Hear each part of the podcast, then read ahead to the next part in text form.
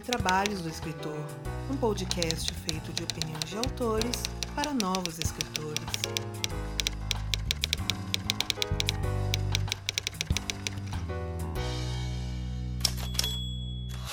E muito do que toca este podcast vem diretamente do apoio das pessoas que contribuem mensalmente para que este podcast continue, começando aqueles que são citados aqui neste momento por Aline Viana da Cruz, Ana Lúcia Merege, Andressa Souza da Silva, Bruno Crispim, Carolina M. Ono Leal, Daniel Flodor Rossi, Daniel Luiz de Paula Mendes, Daniel Morini, Diana Passi, Elias Romaneto, Gabriela Jesus Moreira, Gustavo Aranha, Ian Castro, Ian Fraser, Janito Ferreira Filho, João Marcelo Conte Cornetê, José Bandeira Filho, Margarete Bretoni, Melissa de Sá, Miguel Augusto, Rafael Renato Vanderlei, bem-vindo aí, Rafael, e Ricardo Balbino. E se assim como eles você também quer ajudar na continuidade deste podcast, faça sua parte através dos links padrim.com.br barra 12 trabalhos ou pelo catarse.me barra 12 trabalhos e torne este podcast mais digno dos seus ouvintes.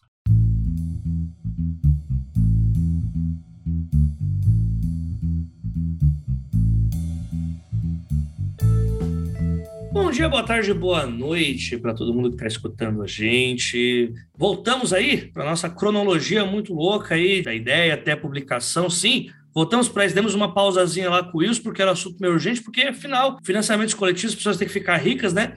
Wilson, se você estiver escutando isso no futuro, espero que você tenha ficado rico com o seu financiamento coletivo, apesar de duvidar disso. Hoje eu estou aqui mostrando que a gente está na ideia do nepotismo mesmo. Trouxe mais uma pessoa do Escabanáutica, é isso. Eu trouxe eu. o próprio, ele mesmo. Mas é o seguinte, a gente volta agora para nossa fase técnica, né?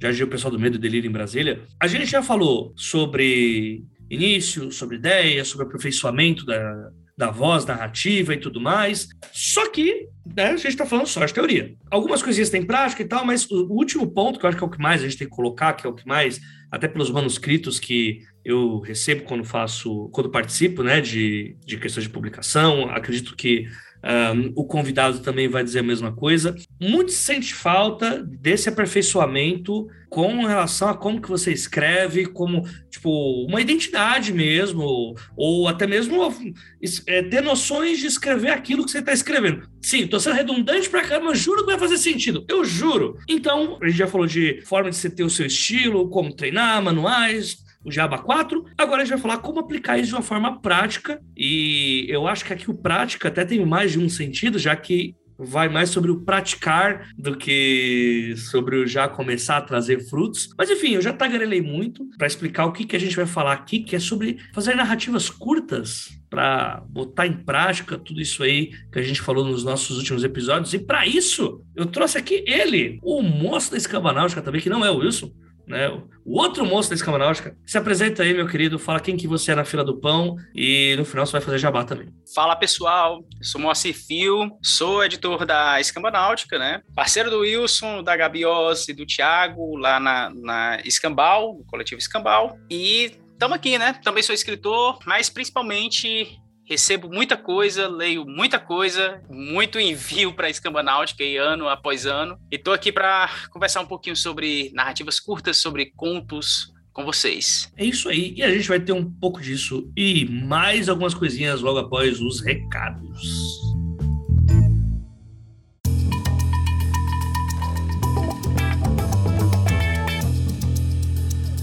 recado dos trabalhos. Hoje são pouquíssimos recados aí para alegria de vocês. Esse recado vai principalmente para os apoiadores do podcast é, que tem interesse no nosso conteúdo do Feed Premium. Por enquanto a gente está com um problema no site, pessoal. É, tá meio complicado. A gente teve um probleminha aí com o WordPress e estamos tentando resolver o mais rápido possível. No entanto, é, eu não enviei as senhas e porque eu não consigo fazer a modificação das senhas e também não estou conseguindo acrescentar conteúdo lá no nosso feed premium. Para quem não sabe, quem apoia o Dois Trabalhos a partir de 10 reais tem acesso ao nosso feed prêmio com episódios que vão só para aquele espaço. É, então eu peço desculpas para todo mundo, eu juro que a gente está tentando resolver isso o quanto antes. É o mesmo problema que tá dando lá no site do 30 Minutos e o Beber está tentando resolver isso para todos nós, mas está bem complicadinho.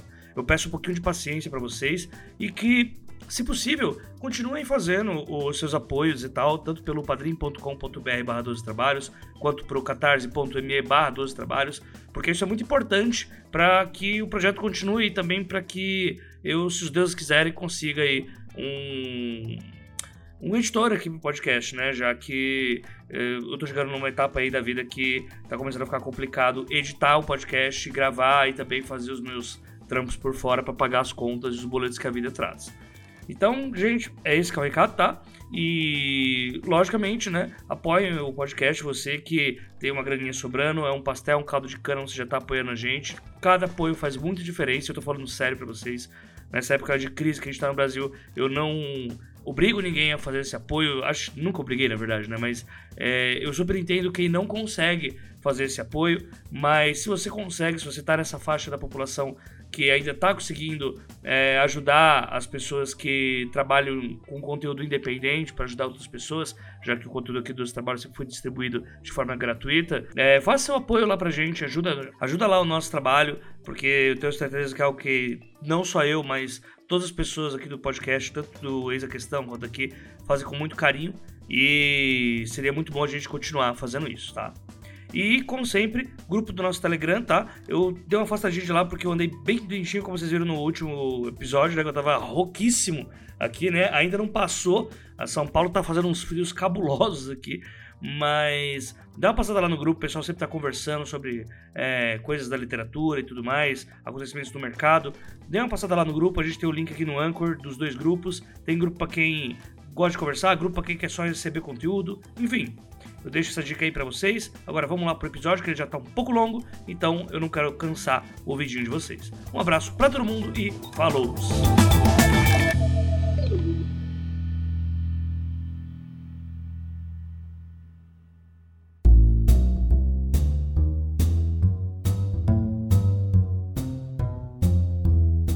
Moacir, meu querido, vamos lá. Eu acho que antes de tudo, como já é de costume aqui já da minha pauta mental de três atos, a gente vai começar falando, pessoal, o que, que diabo são essas narrativas curtas? Sim, a gente tem mais episódios do Dos Trabalhos é, falando sobre narrativas curtas. No entanto, para você que é ouvinte mais antigo e tal, a gente fala muito disso numa, numa ideia, numa vibe de apresentar conceitos para alguém que não tem ideia do que é microconto, flash fiction, novela, noveleta, enfim. Hoje a gente vai para uma ideia um pouco diferente, a gente vai falar sobre realmente começar escrevendo essas coisas, primeiras dificuldades e tudo mais. Vamos dar uma passadinha pelo que são as coisas para quem não escutou, para quem não maratonou tudo que a gente tem de podcast até agora. Então, você fala para o pessoal um pouquinho do que, o que são essas narrativas curtas. E aqui considera as narrativas curtas, ao meu ver, o que são menores do que um romance, né? Que a gente tem com esse, esse mainstream aí de que romance é o que é o objetivo final. É o romance que tem que ser alcançado, de preferência uma trilogia de sete livros, né?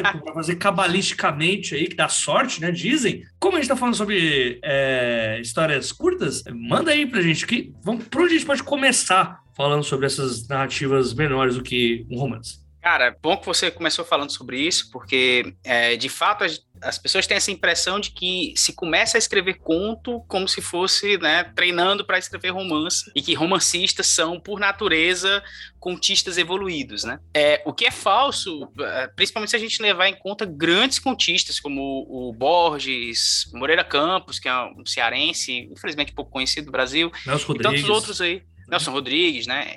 É, enfim, ex exemplo não falta aí de grandes contistas que passaram a vida toda escrevendo contos, né? E, cara, tem muitas definições sobre contos, tem teoria do conto, né? Tem a primeira teoria do conto, que é lá do Edgar Allan Poe, e tem muita gente que se dedicou a, a, a estabelecer o que é um conto, como deve ser um conto, né? Existem recomendações quanto ao tamanho de um conto, em termos de número de palavras. Eu gostei muito da, da tua definição, que é conto é o que não é um romance. Então, o que, o que, é menor de, o que é menor do que romance vai ser um conto, porque tem aquelas definições de noveleta, de novela. Tem uma do Assis Brasil que é muito boa. Romance é aquele que você deixa em pé e ele fica. O resto não é.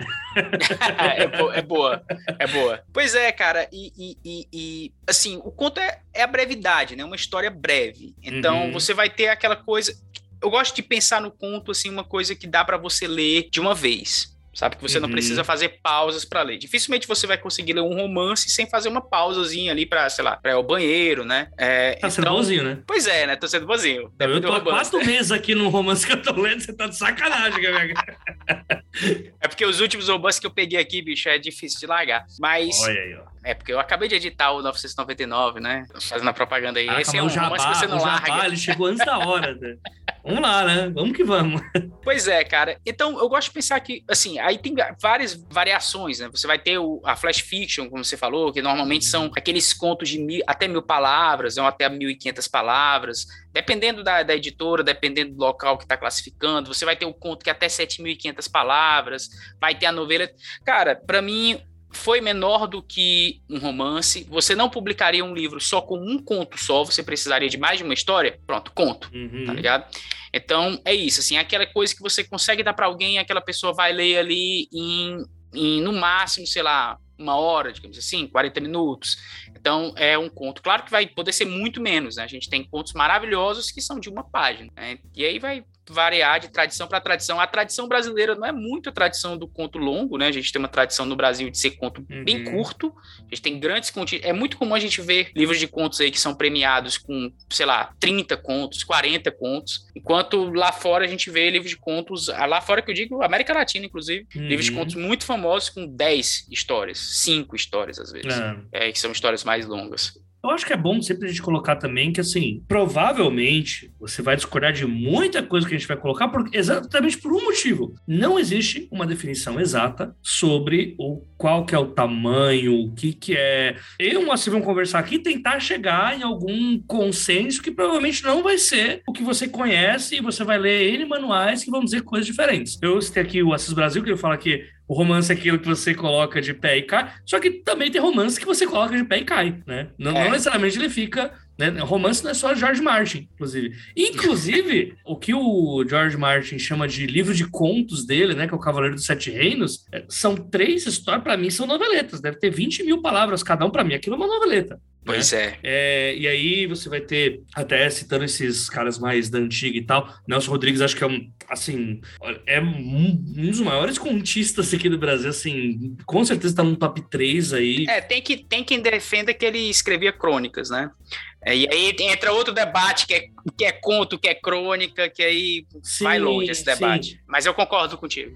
Tem também o Rubem Fonseca, né? Que é um cara que, apesar do caráter mega duvidoso, é um puta de um contista brasileiro, assim, histórico. Né? Eu, eu, assim, o cobrador é totalmente a minha, a minha. Meu animal espiritual é o cobrador.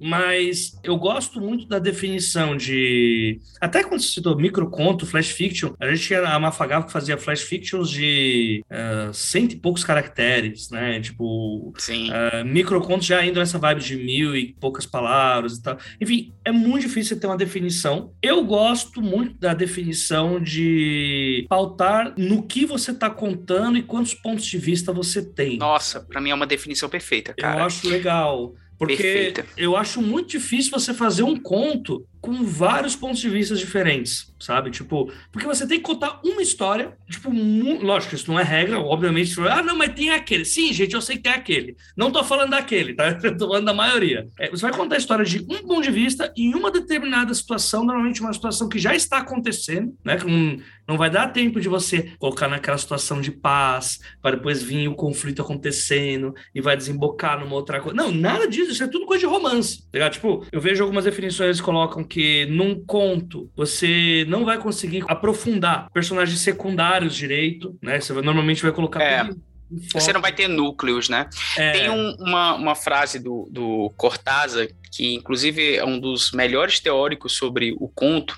Hum. Ele avaliou, ele refez basicamente muita coisa do que o Edgar Allan Poe escreveu sobre unidade de efeito e tal, plexou essas, essas questões. Ele dizia, né, que o conto vence por nocaute, enquanto o romance vence por pontos. Gosto, É, gosto dessa Pois é, e, e, cara, exatamente assim, o conto, se você pegar até os, é esses contistas que estabeleceram o conto moderno, o conto contemporâneo, como Chekhov, por exemplo, uhum. você vai ter ali, normalmente, um personagem, uma cena, um ambiente. Uhum. Então, você, é, é, às vezes, você pode estender isso um pouco mais, você pode ter mais de um ambiente e tal, mas você está acompanhando tudo, como você falou, sob um ponto de vista de um personagem. Se a gente voltar um pouco mais para o romance também, o, o, o, o romance ali do Victor Hugo e tal, você vai ver que o grande romance, né, ele sempre é meio cósmico, assim, ele, ele quer abarcar toda a experiência uhum. de vida, né? Então você vai ter um monte de personagens, você vai ter outras histórias. Claro que, assim, a contemporaneidade você vai ter outras uhum. realidades, né? Você vai Sim. ver um romance que tem, acompanha só um personagem, acompanha um dia de um personagem, por exemplo. Então tem essas outras possibilidades, claro, mas o, o, conto, ele costuma ser enxuto nesse sentido, assim, enxuto uhum. no sentido de vou contar essa história nesse período de tempo aqui, delimitado nesse espaço. É, o conto é para terminar logo, né? Não dá é, para você ficar se arrastando muito. O conto é pro golpe ser fechado, assim, você vai levar aquele soco, chegou a história e você caiu ali, foi uhum. vencido por nocaute. O romance ele vai te fazendo é, é, é, naquela história ter altos e baixos, né? Sim. É, inclusive, fazendo um parênteses aqui já, essa é uma coisa que eu percebo é, que é um erro de algumas pessoas quando estão escrevendo romance pela primeira vez, é não ter esses momentos de respiro dentro do romance também. Uhum. É, o romance, ele tá. Aquele romance que é caudaloso, sabe? Tá sempre acontecendo alguma coisa, alguma acontecendo alguma coisa, e aí no final não acontece nada porque tudo perde a relevância, né? No romance você uhum. tem que uhum. ter esses momentos de respiro. No conto, não. No conto, o ideal é que. Uhum. É, até porque aí a gente é também muito em gênero, né? Porque eu acho que uma exceção até aos romances desse tipo que você está colocando é o que funciona naquele formato de assalto, né? Quase um thriller de perseguição, né? Que aí ele funciona basicamente como se cada capítulo fosse um conto diferente, né? E aí é. É, rola essa, essa sinestesia entre as duas formas de se contar uma história. Mas eu acho que, até para fazer um exemplo mais 880, né? Pode ser que fãs de Virginia Woolf vão falar que estou cometendo um grande pecado. Mas. Já estou me preparando aqui. Se fosse para colocar, assim, Virginia Woolf para fazer um conto bem curto, não estou falando que vai ficar ruim. Mas eu acho que você, ela não seria uma contista, ela não é uma contista tão boa quanto ela é uma romancista, mantendo o estilo que sagrou ela como ser essa pessoa do fluxo de pensamento gigantesco, faz um sentido da porra quando você chega no fim. O conto não tem muito essa. não abre muito essa, essa asa para você é, poder é, se aprofundar Tipo, a não ser que o conto seja um fluxo de pensamento, né? É, eu ia fazer justamente essa observação, né? É, é, se a gente pegar, se a gente pegar a Virginia Woolf brasileira, né, digamos assim, a Clarice Lispector, é, nossa, comparação absurda aqui. Mas enfim. Eu tenho uma falsa memória Clarice era uma ah, boa contista? Excepcional. Assim, é, eu, eu Laços de Família é um livro... É, nossa, excepcional. Clarice tem contos, assim, que são uhum. antológicos, sabe? Sim. E contos que obedecem aquele estilo dela, né? Um uhum. estilo que, que, que, é caudaloso, um estilo que, que, que vai mesmo no, no, na raiz do pensamento da personagem, que você está acompanhando ali uhum. o que está uhum. acontecendo na cabeça dela, né? É, a Lígia Fagundes Teles, que também é uma excepcional, era uma excepcional contista, nossa, não me acostumei com o fato da Lígia Fagundes ter, ter morrido. Mas, enfim, que também era uma excepcional contista e uma romancista incrível, assim, ela tem essa característica, sabe? De ter esses contos que também se passam ali só, às vezes só na cabeça da personagem e aparentemente não acontece algo tão rapidamente, assim. É mais normalmente é uma escolha que o autor vai fazer, né? Não dá para fazer tudo ao mesmo tempo dentro do conto. Então, tem até umas definições que é conto de atmosfera, conto uhum. de personagem. É uma coisa meio velha, assim, mas que faz sentido para a gente entender como o espaço no conto ser reduzido faz com que você acabe focando certas características. Sim. Eu só quero falar o seguinte, mas eu joguei a bola para você cortar e você não cortou. Estou chateado, porque na hora que eu fiz a comparação da Virgínia, era a hora de você falar, não, não daria certo da mesma forma, porque conto e romance não são a mesma coisa. Verdade, não é. é. o mesmo produto numa versão pocket. Né? É. A, os objetivos são completamente diferentes, né? Tipo, o, a autora Virginia Woolf não seria autora contista Virginia Woolf, porque é como se você dissesse que, tipo, um, um, é como comparar um arquiteto e um engenheiro fazendo a mesma obra. Não é a mesma coisa, não é a mesma visão de coisa, né? É uma outra visão. Mas se eu tiver errado, se você estiver discordando de mim, por isso você não falou, pode arriar, arria o pau aí, não tem problema não. Nossa, não. eu concordo, cara, eu concordo tanto que para mim já é um ponto tão, tão estabelecido assim que eu nem peguei essa, uhum. essa deixa. Mas é porque, de fato, assim, são coisas absolutamente diferentes no sentido de objetivo da escrita, assim, no momento que você está escrevendo do que você está fazendo. Eu nunca escrevi um romance, é, nem sei se vou escrever um romance em algum momento, mas já, já editei alguns. E a minha experiência com romance é muito diferente da experiência de editar um conto, sabe? Uhum. É, é, normalmente, inclusive, no romance, a gente acaba tendo que criar mais núcleos, assim, tendo que falar com, com o autor para, olha, acho que isso aqui merece um outro ponto de vista, isso aqui merece mais aprofundamento, enquanto no conto acaba sendo o contrário às vezes. Olha, isso aqui tá sobrando, isso aqui tá demais, isso aqui tá fazendo teu leitor uhum. se questionar sobre coisas que a história não tava, sabe, que que não é o objetivo da história, né? Porque justamente a brevidade do conto é tudo, né? É, cara, é que nem alguém lhe contar uma piada, sabe? A pessoa vai lhe contar uma piada e se ela não tiver o tempo certo, acabou, morreu, assim. A Uhum. piada perde o humor. Eu O acho conto que é a mesma coisa, cara. perfeita é gente que é engraçada naturalmente com gente que é engraçada contando piada. Pois é, exatamente, é uma boa. A pessoa que é engraçada naturalmente, ela vai, sei lá, existir e vai ser. Exatamente. né? Ela vai falar, sei lá, vai ficar falando sobre, tipo, sei lá, o Paulo Vieira, tá ligado? Ele vai contar uma história maluca e a história vai ser toda engraçada, né? Uhum. Agora, se você pegar um humorista que é de piada, ele não sobrevive fora da piada, né? Exatamente. Ele precisa. E assim, qual é o melhor? Não, cara, os dois são, são objetivos diferentes. Os dois estão lhe fazendo rir, né? Exato. E eu acho que assim, o romance ele tem uma coisa que é até fazendo com que é, é legal que dá para fazer vários comparativos assim que são o contista e o romance são profissões diferentes. Então, é, eu vi uma vez a, a assim, eu era muito crítico de alguns comunicadores da nossa TV e rádio brasileira, né? E aí, uma hora vieram falar para mim: não, que assim, você tem que ver que para a gente considerar, por exemplo, Reinaldo Azevedo, um, dos maiores comunicadores da rádio brasileira, é porque é muito difícil você manter as pessoas entretidas por uma hora todos os dias. Você tem que ter muito assunto, entre aspas, talvez um carisma. Ah, não, acho que carisma tem que ter, né? E tem que ser um carisma que se coloca por muito tempo. Caralho, o Reinaldo Azevedo é considerado carismático? Sim, sim, sim. Discorde ou não, ele, tem um, ele é bem carismático. Tipo, bem, a gente vive num país que o presidente é carismático, será que é, É, merda, pois né? é. Carisma não necessariamente. A gente tem que largar a ideia de carisma é um elogio. Carisma é só uma característica. o tio do churrasco é carismático, né?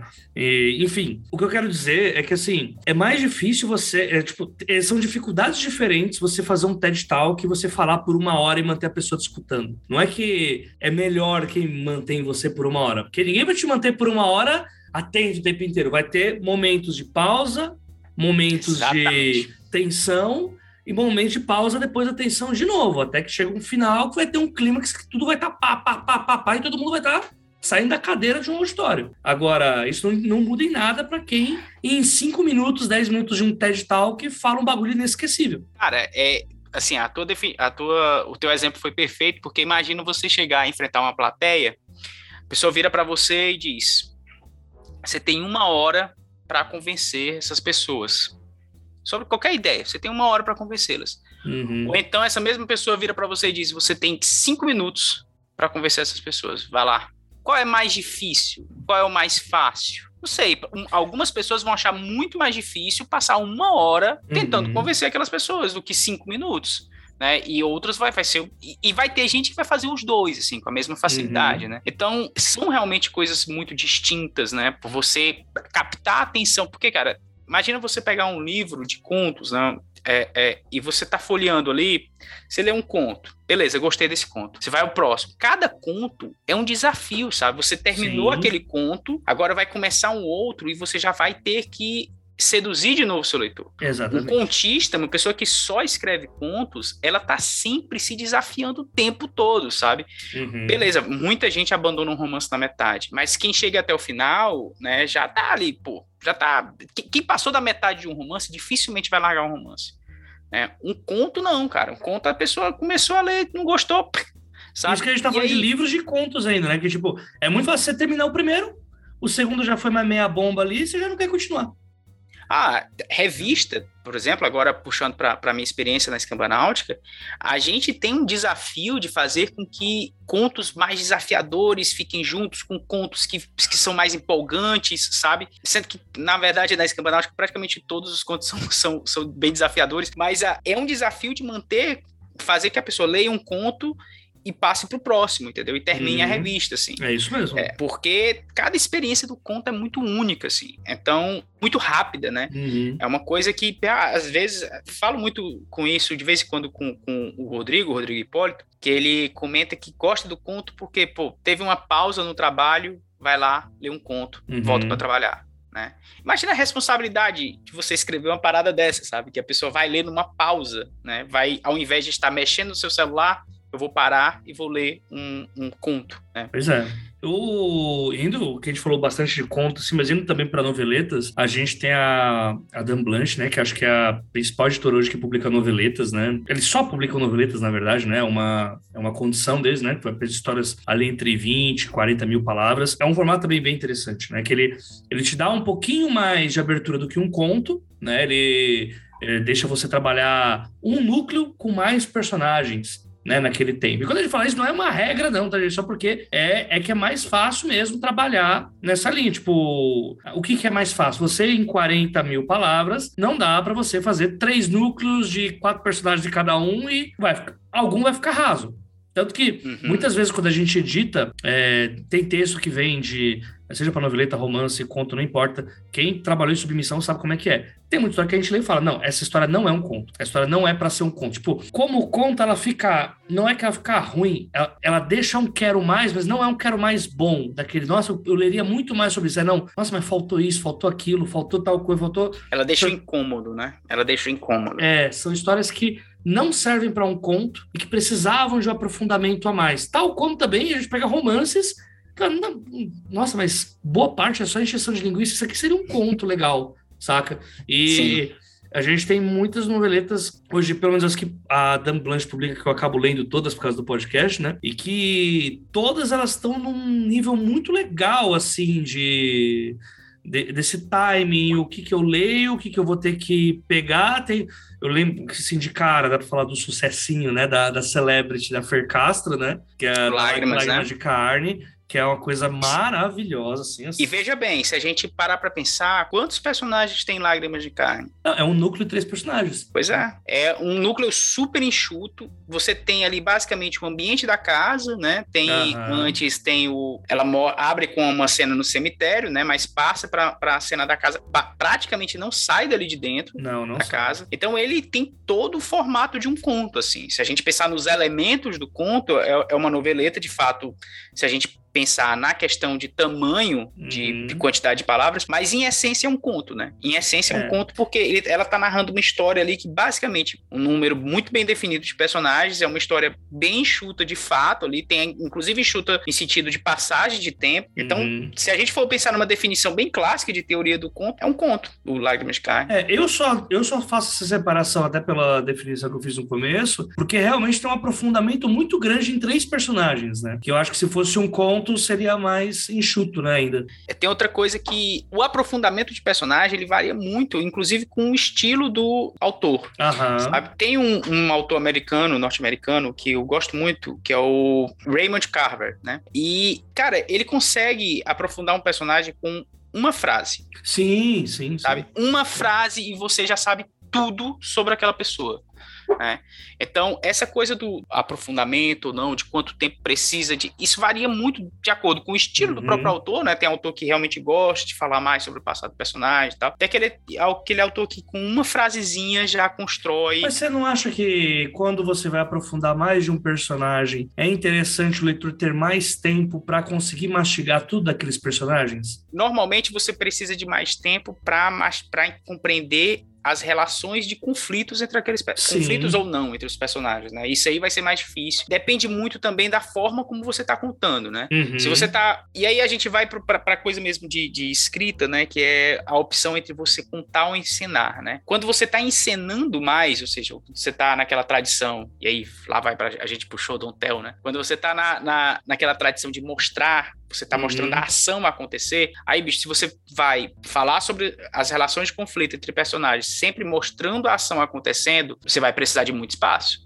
Muito mais espaço. Uhum. Se você conta o- a relação entre aquelas personagens, você já enxuga muito. Só que contar, tornando da coisa interessante, é muito mais difícil do que você Não, ensinar. porque entra muito uma vibe. Pra quem já fez capa, tem que fazer capa para livro, sabe qual é o problema de você ter muita informação num curto espaço. Sim, Às vezes você, tipo, o, pra que que tá rolando esse conto aqui? Esse conto tá mostrando a história de X no final da Y, é a história sobre, sei lá, N. Se é um conto e tem muita informação, e muita informação no caso da escrita é, é muito, muito núcleo, muito, e é uma história muito curta, eu, eu acho que fica mais complicado para é o que eu tô chamando de mastigar, sabe? Você tem toda a razão, até porque a gente, se a gente for voltar para aquelas definições mais antigas, né, se você tem muito personagem, muito núcleo, já vai, já não vai ser conto. Exato. né? Exato. Assim, para uma tradição mesmo herdeira, por exemplo, do Tchekov, voltando aqui, não tem perigo de você escrever uma- um, um conto metendo um monte de personagem, um monte de Uhum. cena, um monte de conflito, um monte de ambiente, já vai dar ruim de É, cara. aprofundando, né? Você quer dizer, né? Porque um monte de personagens É. você pode ter.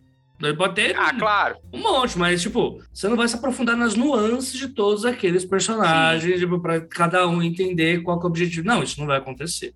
Né? Porque o conto tem, é tiro curto, né? É bora que bora. E aí, acho que até dá pra ir um pouquinho pra. pra- Que aí eu acho que já que é uma coisa. Assim, eu, basicamente, eu não sou um acadêmico, eu não entendo muito bem essa diferença entre a noveleta e, a crônica, o conto e a crônica. Pra mim, a única diferença é que o crôni, a crônica é uma coisa mais dia a dia. Ah, você tá na esquina da sua casa, pode acontecer a qualquer momento com você, é isso. Pra mim é Cara, isso, tem, tá uma, ligado? tem uma diferença que, assim, para não restar dúvida aqui para quem tá ouvindo, tá? Hum, Mário de Andrade dizia uma frase que para mim estabeleceu: conto é tudo aquilo o que o autor chamar de conto.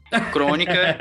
se, você, se você quiser que seja crônica, vai ser crônica. Se você quiser que seja conto, vai ser conto. É isso. É. A crônica brasileira, ela é um- basicamente se virou como um conto, assim. As crônicas do Matador do Rei não é uma crônica, só pra deixar aqueles caras, né? Ah, é, no- é, é, tem isso, né? Porque tem a, a- definição de histórica de crônica, né? A definição, história, a definição histórica de crônica é um relato historiográfico. Uhum. E aí, por isso, entrou na- no mundo da fantasia, né? Da galera escrever crônicas sobre aquele período de tempo, né? Uhum. É, enquanto a crônica brasileira, ela surgiu porque era um espaço de jornal que a galera precisava ocupar. E aí você escrevia sobre o que viesse à sua cabeça. Então, escrevia lá sobre o clima, escrevia sobre o Natal, escrevia sobre um problema da política. E aí, um dia, contava uma história ficcional que fingia que fosse... que fingia que tivesse acontecido com você. Meio uma parada, assim, de, de, de stand-up, digamos assim. Só É, eu até já vi definições já que fala que é tipo, é algo que tá acontecendo, tipo, quando falar, pode ser na sua esquina, é porque é na sua esquina neste momento, que pode estar acontecendo, é assuntos do nosso dia atual, que entra essa coisa do crono mesmo, né, de cronos, né, que é daquele momento que tá acontecendo. Só que você pega contos realistas e aí isso aí já, já, já É, quebra, sabe? Assim, Pra mim, o que define é, é o objetivo mesmo. A crônica, pra mim, é a coisa que é escrita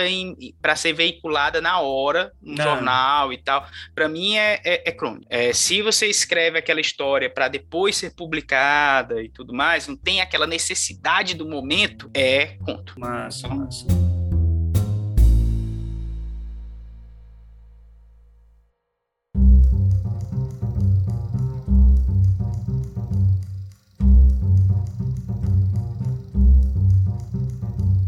Bora lá, Moacir, por que, que a gente falou sobre tudo isso? né? Como eu falei, pessoal, no começo, não ia ser uma questão de a gente vai só ficar cagando regra sobre o que é, o que não é. é pra quê? né? acho que a grande questão é pra que isso? E, apesar de serem coisas diferentes, esse é o bloco de pontos fortes, né? Então, é, quando você tá querendo assumir uma persona, escritor, persona não, persona vamos pensar que uma outra, mas tipo, uma identidade autoral, o conto acaba sendo uma boa estratégia, pelo menos pelo que eu estou colocando aqui, por é, depois que você já leu um monte de coisa, gostou de alguns livros de outros autores, você está definindo o que, que você gosta para ler mais sobre aqueles autores e traçar um estilo para você, de nuances que você gosta. Não adianta você ler um monte de coisa só e você nunca botar a mão na massa e realmente escrever, né? Você vira um grande teórico que nunca vai escrever nada. E eu queria saber até, ô, Massi, pra, o, qual é a tua opinião sobre isso, cara? Se, é, até se for para colocar alguns pontos seus aí da sua vivência como escritor, uh, se isso ajudou em algo, aí você fala, não, atrapalhou. Mas não, eu tenho certeza que atrapalhou. É, mas, tipo, você concorda com essa ideia, assim, essa linha de pensamento sobre é, utilizar o conto para esse aperfeiçoamento uh, como autor? Cara, muito contista fica revoltado quando se fala isso, assim, a, a, pessoa que só se dedica ao conto fica muito revoltado quando se fala essa coisa de, ah, o conto é muito bom para praticar. É, eu acho bobagem, porque de fato é, sabe? É, é, isso não quer dizer que o, a pessoa vá praticar para escrever um romance, né? Mas é muito mais complicado você começar assim. Eu acho que isso aí que você falou, o pessoal fica puta sobre a frase que o conto é a oficina do romance, né? Tem é, muita galera que fala isso. É aquela coisa de, de, assim, você vê uma pessoa dizer, olha, eu, antes de eu escrever um romance, eu quero treinar escrevendo contos, né? Uhum. Isso já pode soar ofensivo para uma pessoa que, pô, só escreve contos, né? Hum. É, e eu entendo a revolta, mas por outro lado, assim, vamos pensar em termos de recursos, né? Para você escrever um romance, você precisa ter recurso, né? Recurso físico, recurso mental e até recurso de grana mesmo, né? Para você ter um tempo, para você se dedicar ao longo daquele tempo. Tudo bem que tem gente que consegue aí, mas eu, por exemplo, os contos eles me salvaram assim, quando eu trabalhava e tal, porque eu chegava exausto, eu só conseguia escrever, sei lá, uma vez a cada bimestre, quando os astros se alinhavam.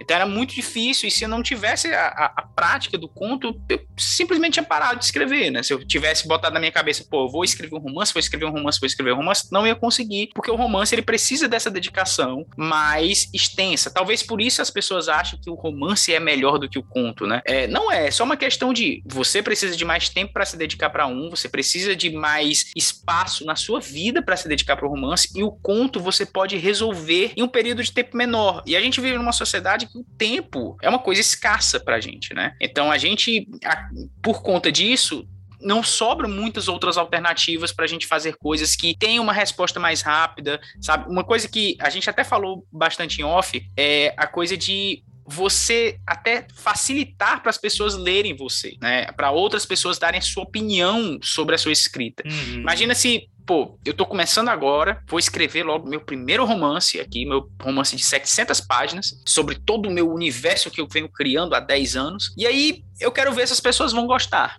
né? Olha só, cara, você vai colocar uma energia enorme numa coisa e talvez você não esteja pronto, a sua prosa não esteja pronta, seu estilo não esteja ainda bem estabelecido, você ainda não compreenda é, é, como trabalhar personagens, como trabalhar as relações entre personagens, sabe? E o conto, por mais que seja muito diferente, como a gente falou aqui, em vários fatores de um romance, esses, essas questões de escrita, de ritmo, você vai conseguir pegar e outras pessoas vão ler e vão dar sua opinião, né? Vão, vão dar opinião a respeito do que, do que você está fazendo, vão, vão betar, vão. E, cara, é uma ferramenta maravilhosa nesse sentido. Eu vejo, por exemplo, a gente faz isso no Escambau, né? O, pessoal que participa do coletivo e tal, dos desafios, e, cara, dá para notar, assim, a evolução das pessoas ao longo do tempo, sabe? É, em termos de, de, de, de, ritmo, sabe? De maturidade no texto mesmo. E muitas delas são romancistas, assim. É, são pessoas que vão escrever, outras são pessoas que realmente vão se dedicar só ao conto e vão continuar, mas essa prática de você estar tá sempre pensando em novas histórias e estar tá sempre se forçando a escrever, é, é, é, aqueles contos ali mais curtos e tal, vai gerando essa intimidade maior com sua própria voz, mesmo que a sua voz seja usada depois para fazer um épico de, sei lá, de sete livros aí. Concordo, concordo. E eu acho, assim, só colocando aqui, deixando claro pessoal, para mim é interessante fazer contos, não porque você vai ser um bom contista para você virar um bom romance, porque isso aí contradiria tudo que eu já disse lá no começo, né? É. Mas é literalmente a parada de que você precisa escrever. Assim, você, para você escrever, escritor não é quem publica, não é quem bota foto no Facebook com um livro na mão, não é quem faz canal dando dicas de escritor. Escritor é quem escreve. E não dá para você, por exemplo, é, ficar estudando, ficar isso colocando um ponto de partida aqui de alguém que quer aprender a se tornar um escritor e vai, como a gente não, né, poucos são, é, a gente não tem uma universidade que realmente ensina isso aqui no Brasil, é tudo muito freestyle. E assim, é realmente prática. E como que é a forma mais rápida de você praticar isso? É você escrevendo histórias curtas, né? A gente até tá citando um pouco mais de contos que o é um contista e tal, mas a gente tá colocando uma questão de narrativas curtas mesmo, né? De que pouco adianta você, apesar que eu não vejo que isso seja um problema no Brasil, né? Tipo, você ser só o acadêmico, que vai ler todos os manuais de escrita, vai ficar lendo só autores daquele gênero que você gosta, a escrever daquele jeito, e aí nunca vai pôr a mão na massa. Esse é um problema que eu não vejo. Eu acho que o problema, na verdade, é o contrário, né? É, é. É muito Problema ao contrário. É muito escrito e pouco estudo. Mas até para isso serve, porque se você escrever um monte, um monte de conto, tá ligado? Você vai ter evolução. Se você parte para escrever uma evolução, cara, você vai ter evolução porque as pessoas vão ler e vão opinar. Né? Se, você, se você tá sempre escrevendo aquele seu romance de 10 mil páginas, sabe? Como eu tenho amigos que, que são assim, sabe? Estão sempre escrevendo um romance que nunca é lançado.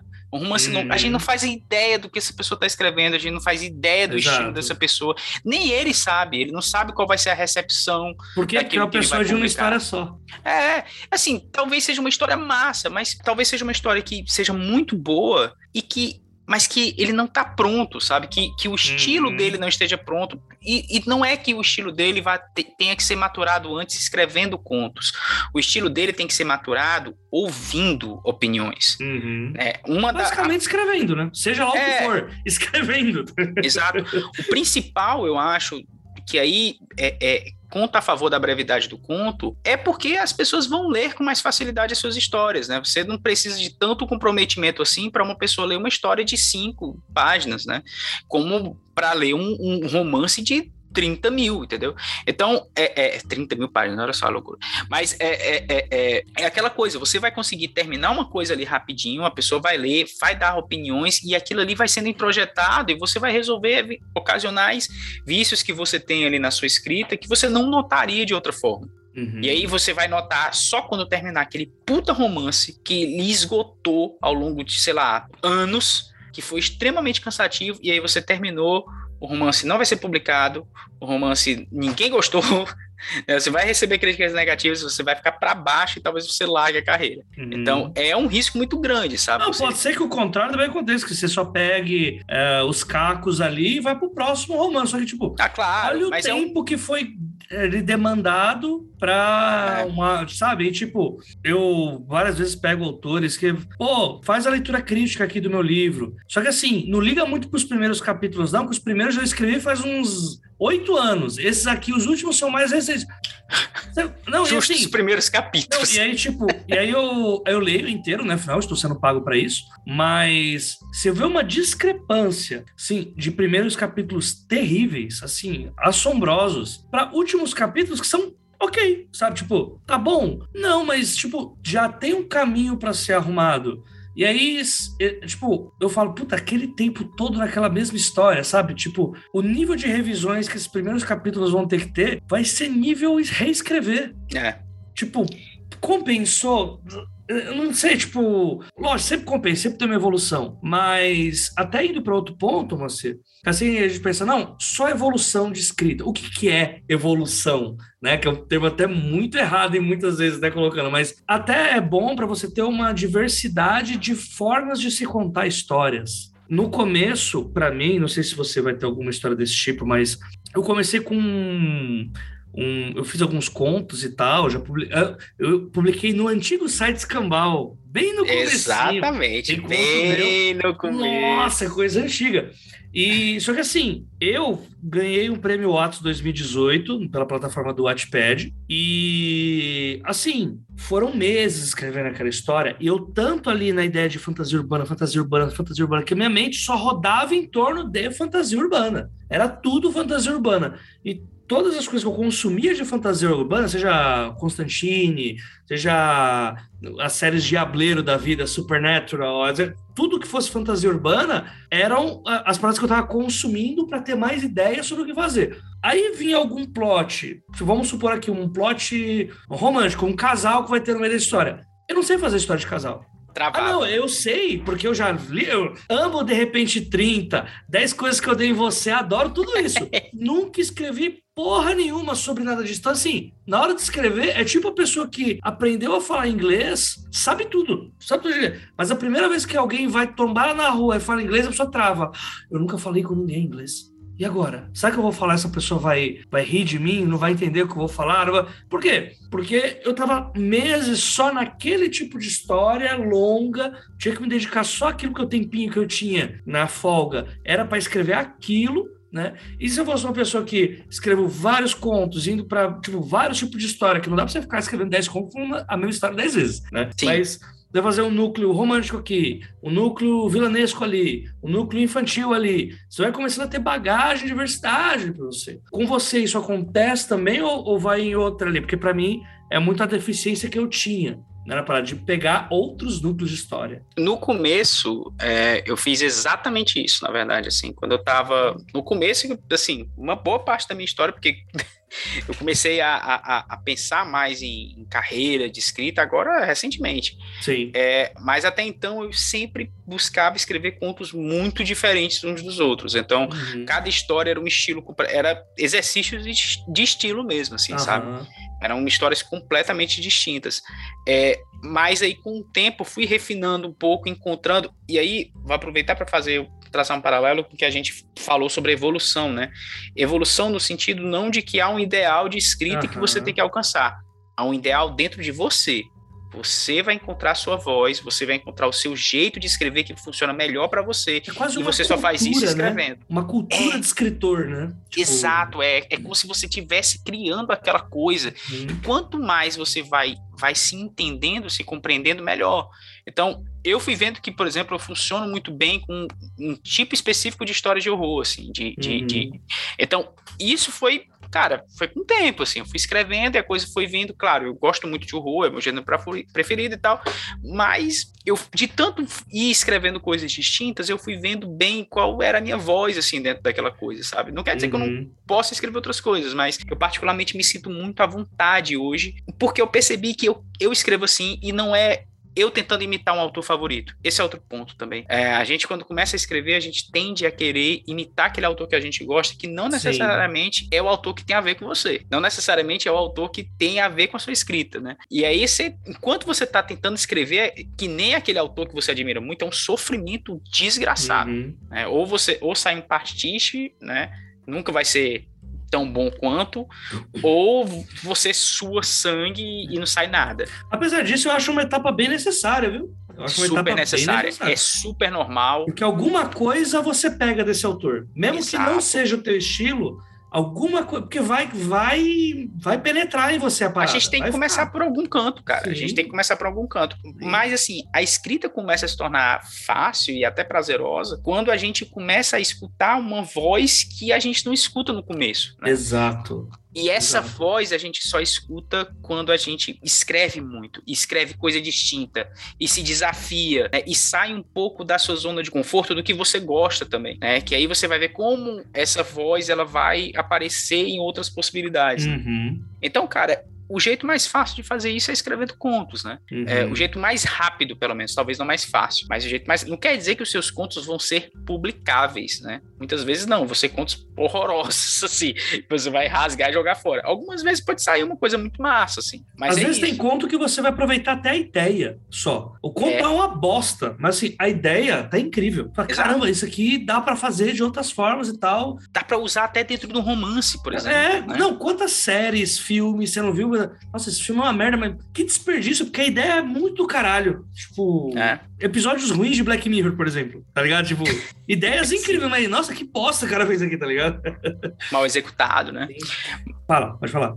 Não, é, é porque eu ia dizer, tem essa coisa de você voltar para histórias antigas também. Uhum. É, você escreveu uma história há muito tempo, isso é a graça de você estar tá sempre escrevendo também, né? Uhum. É, de você escrever, ter escrito uma história há muito tempo e você voltar para ela, ou também de você se desafiar a sempre fazer uma coisa nova de vez em quando. A Clarice Lispector, voltando aqui, ela tem uma história que é um pouco lenda urbana, que ela tinha um pote em que ela guardava papeizinhos com temas lá dentro, e que ela, quando tava, sei lá, quando tava triste, ou quando tinha um tempo que tava entediada, ela ia lá, metia a mão, pegava um tema e escrevia um conto a esse, a esse respeito, né? Era um desafio ao mesmo tempo, né? Que era para ela se manter sempre Sim. produzindo, assim. Então isso é outra coisa, né? É, é, o conto ele dá essa possibilidade, cara, não tenho tempo para me dedicar, mano. Olha, quem já escreveu romance sabe o quanto é desgastante, né? É muito. Quem já escreveu uma, uma história longa sabe o quanto é desgastante. Então, é, poxa, não tenho tempo, não tenho, não tenho condições agora de fazer isso, vou passar meses sem escrever nada. Pô, cara, escreve um conto, isso não quer dizer que você precisa escrever um conto para passar num prêmio, para passar num concurso, numa revista. Se passar, ótimo. Mas também não precisa se manter em movimento, assim, sabe? Se manter em movimento contando histórias, né? Na verdade, eu acho que a, a palavra só que faltou é, é se divertir, né, cara? É. Tem que ser divertido, cara. Assim, tipo. E o conto, eu acho que ele dá. Conto é noveleta. Eu, eu insisto na noveleta, que o noveleta é uma ótima oportunidade de você ir longe sem ir, tá ligado? É. Mas, sim, te dá mais possibilidade de se divertir no processo do que o romance. O romance, beleza, se diverte também escrever, beleza. Assim, eu vejo muita gente falar que não, escrever é uma merda, bom é o resto, tá ligado? Tipo, é, escrever o que eu preciso, mas não tem um ponto de diversão ali, né? Então, por que não tornar essas, essas jornadas mais curtas, mais divertidas? Né? Eu acho que é um fator assim primordial. Você olhar para aquilo e falar, caramba, olha o que dá para fazer aqui, olha o que dá para brincar. E eu, eu, até voltando um pouco no negócio que eu falei de, né, rascunhei aqui essa coisa de cultura de escritor. Eu li ano passado o livro Vilão, da Victoria E. Schwab. É uma fantasia urbana, né, um Enemies to Lovers. Cara, assim, é, até indo nessa coisa de tô muito num gênero ali, num subgênero e não sei o que faço. É um Enemies to Lovers que um do, do, dos personagens Uh, o poder dele é causar dor nos outros, que ele é o herói da história, e o vilão da história é um cara que pode curar as outras pessoas. Tem essa dualidade, assim. E no final tem uma briga de faca entre os dois, é, e é uma coisa muito louca, né? Que um cara pode se regenerar com um cara que ele pode ou parar a dor de alguém ou fazer a dor continuar, mas isso não atrapalha em nada, ou ele pode morrer sem sentir dor, né? E a cena de batalha dos dois é nitidamente uma cena de sexo. É um enemies to lovers. Eles se amam, é aquela batalha intelectual, sabe? E é uma cena de sexo de hot mesmo, tá ligado? Só que, tipo, é um cara tendo prazer enfiando uma faca no outro. Penetrações de formas diferentes. Aqueles, né, tipo... Mas eu tava... Eu tinha lido um hot antes disso e eu, só detectei isso porque eu tinha lido um hot. Eu fiquei, caralho, dá para você fazer uma... Tem atenção entre os dois. Você vê nitidamente que tem esse esse tesão dentro do armário que um tem pelo outro, mas eles se odeiam mesmo assim, eles se odeiam, mas se amam. Então não tem forma melhor do que deixar isso claro pro leitor do que eu fazer uma cena que eles querem se matar, mas ao mesmo tempo é uma cena de sexo. Só não tem a questão sexual envolvida, mas tudo. Tá toda no subtexto, né? Tudo subtexto. Tudo subtexto. Eu, cara, se fosse uma pessoa que não tem bagagem, isso não sairia seria um clichê, tá ligado? Um, uhum. Uma batalha final de Avengers, é só vamos explorar os poderzinhos deles. Não, dá pra você botar um significado muito diferente na parada, tá ligado? Eu acho que esse é um ponto muito, muito forte. Caramba, foi legal tu falar isso, porque isso é uma outra característica muito interessante do conto, que é como, você, como é breve, né? E você está uhum. contando a história, se você quis, para você ter outros níveis, outras camadas dentro do conto, precisa estar tá muito em subtexto. Você precisa investir muito em uhum. subtexto. Tem muito teórico que fala sobre isso, né? Sobre a história dentro da história dentro da história que tem no conto, né? Que é, é, é, é a, nunca é a, um bom conto. Ele nunca conta a história que ele está contando. Sim. Ele está contando outra história, né? Então isso é uma característica que você pode puxar dos contos para dentro. Você romancista, se você for contista, não, né? Mas se você for, for romancista, você pode puxar isso para o seu romance para cenas específicas, né? Como esse exemplo que tu colocou. Uhum. Não, acho que até o, o, tem um clichêzão que acho que é perfeito para o ouvinte entender o que a gente está querendo dizer, que é a briga do casal no café da manhã, que não é sobre o café da manhã. Sim, é. Né? Que é o tal do que, que eu quero, Mário Alberto né? Tipo, o que, que, eu quero, não, o que eu quero, Mário Alberto, não é sobre a porra lá do, da, da gelatina, do sabor errado que o marido não gosta e que a esposa fez. É sobre um relacionamento que tá tudo acabado, que o sexo é uma merda, né? É um vídeo do Porta dos Fundos que é maravilhoso pra vocês. É uma discussão sobre café? Lógico, né? Eles deixam uma coisa muito Eles abrem, né? depois, né? Eles né? abrem. Mas é. se fosse para você deixar só na entrelinha, né? Seria Mas como você quer que eu faça uma gelatina de abacaxi, se quando eu quero abacaxi você não me dá? Tá ligado? Tipo, já virou, é outra coisa. Então faço abacaxi, mas não é sobre abacaxi. Então isso é, é, é, é essa parada, assim. É, é, necessário ter essa bagagem, cara. Que senão, você não pega que aí é uma coisa muito mais... Ah, vou fazer uma briga de um casal. Não te passa na cabeça, vou contar sobre um falando sobre dois. Eu só vou deixar a briga. E acho que tem um último ponto, assim, que eu queria colocar dos pontos positivos até para não alongar muito o episódio, que eu acho que é importante é, saber o ritmo da coisa. Quanto mais você muda o tipo da história que você está contando, o ritmo muda. A gente já falou lá no começo que o romance ele é mais lento, ele te dá mais possibilidades. A noveleta te dá um pouco menos. O conto é tiro curto. Mas quando você escreve as três coisas, você começa a se entender como o seu estilo cabe em cada história. E aí eu, eu quando eu era mais novo, eu me federei como jogador de quadra, né? Eu fui jogador é, de futebol de quadra, né? Eu fui goleiro e tal. E aí é engraçado que assim, a gente pensa, pô, tem a quadra, né? E tem o campo, né? O campo gramado. O campo deve ser umas 25 quadras uma do lado da outra, né? E aí você pensa, e aí você pensa o quê? Qual cansa mais? O campo ou a quadra? Nossa, bicho, Óbvio quadra que cansa é o demais. Campo, né? Óbvio que é o campo. O campo é muito maior. O, campo, o jogo da quadra é 10 minutos, tempos de 20 minutos, é porque não dá para aguentar. Porque é você tá correndo o tempo inteiro. Goleiro na quadra é uma profissão de corno, como o pessoal fala. Quer dizer, é só bolada na cara que você vai levando. Não tem defesa bonita, estética, de pular da ponte. Não, não tem, porque é outro ritmo, é ritmo louco. É gente enfiando bombardeio na tua cara e você tendo que catar a bola o mais rápido possível e botando pros caras tocar rápido e sair correndo. No campo, não, é aquela coisa cadenciada. Tem hora que tá tocando a bola do zagueiro pro lateral, do lateral pro outro zagueiro, do zagueiro pro outro lateral, para ver uma é, abertura. Tem uma coisa que, que, inclusive, a gente escuta muito, que é você, no campo, você precisa saber correr, né? Exatamente. Momento em que você... E aí dá certinho pro romance também. No é romance, você precisa saber o momento de correr, né? É, Exato. É, e para onde Exato. correr. Não, é isso, é perfeito, é isso. E, tipo, muitas vezes, quando você tá começando a escrever, cara, você tá ainda, ainda tá tendo você está criando o teu estilo de contar história. Você está criando a tua forma de contar a história. Você não faz a mínima ideia o que é ritmos de história, o que é como. Quando eu conto uma história curta, eu, eu, eu dou uma aprofundada mais nos adjetivos. Quando é uma longa, eu vou mais no fluxo. Você não sabe nada disso. Então é só escrevendo para você entender como que as suas características como escritor se enquadram para os diferentes tipos de formas de se contar a história. E até a história, né? Se aquela história ela precisa de mais espaço, se aquela história precisa de menos espaço, se precisa de mais personagens, mais pontos de vista, se vai enriquecer ou não. Cara, voltando aqui de novo para 999, o primeiro rascunho que o Wilson escreveu de 999 era um grande conto, assim, sabe? Era um grande conto. Era uma história que poderia ser um conto. E aí a gente conversou muito, né? E, e, e aí é um, ele passou muito tempo trabalhando nesse livro, não porque ele estava reescrevendo o livro várias vezes, mas porque ele passou um tempo para desenvolver o estilo dele para escrever esse livro. Uhum. É um livro realmente muito desafiador, tem, tem vários pontos de vista ali e tal, mas ele foi desenvolvendo para conseguir contar essa história do jeito que a história precisava, porque originalmente era só um, era um conto longo assim que você poderia cortar muito bem, a história não ia funcionar como conto, uhum. claro. Então ia ser um conto péssimo, né? Mas funcionaria melhor do que funcionava como romance, né? É o que é legal a gente até falar no próximo bloco, né? Dessas histórias que é, a combinação que você faz, você não vai encaixar com nada.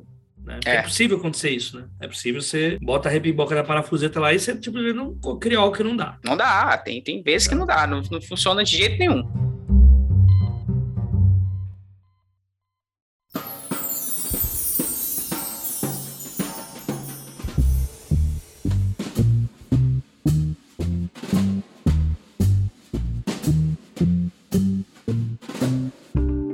Moacir, colocamos aqui coisas do pontos positivos aí de por que escrever narrativas curtas ajuda você a ter um estilo de escrita e tudo mais, né? Eu acho que é interessante até né, um resuminho aí que não foi feito, que é como se aprender a escrever fosse a peneira da coisa.